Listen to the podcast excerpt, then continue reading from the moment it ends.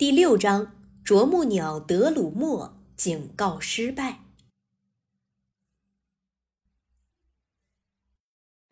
在狐狸雷迪没感觉自己很聪明之前，他在奔跑的时候都会仔细观察四周的情况。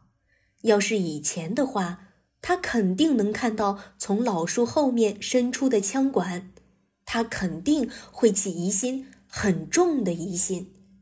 但是现在，雷迪自以为是，把眼前的处境当作炫耀的机会，一个向所有小动物炫耀自己勇敢、聪明的机会。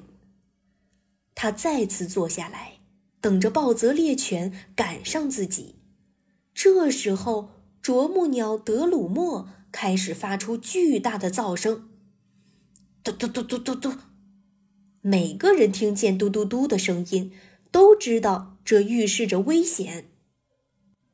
啄木鸟德鲁莫从来不会打鼓取乐，但是狐狸雷迪对此置若罔闻，他根本就没注意到啄木鸟的声音。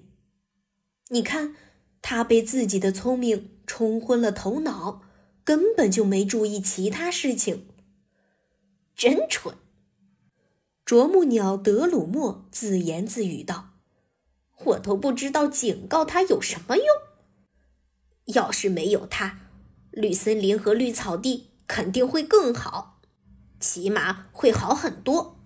没有人喜欢他，他恃强凌弱，总是想捉住或吓唬比他小的动物。但是，他还是挺帅气的。”德鲁莫一边在树上凿着洞。一边看向狐狸雷迪，看到暴泽猎犬费力地分辨那些错综复杂的踪迹，雷迪不禁大笑起来。是的，他的确很帅。德鲁莫又说了一次。他向下看了看这棵老树的根部，这让他下定了决心：要是看不到他那漂亮的红外套的话。我肯定会想念他的，我肯定会想念他的。他嘟哝着：“如果他这次没有注意到我的提醒，我就无能为力了。”说完，德鲁莫又开始在老树的枝干上凿洞，发出嘟嘟嘟的声音。这一次，声音更加洪亮，响彻整个绿森林，传到了绿草地。都快到达遥远的紫山了。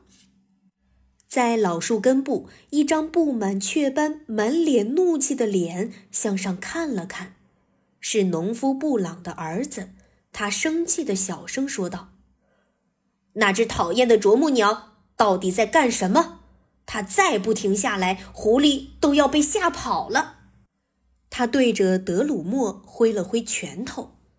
但是德鲁莫装作一副没看到的样子，继续敲击，发出嘟嘟嘟的响声。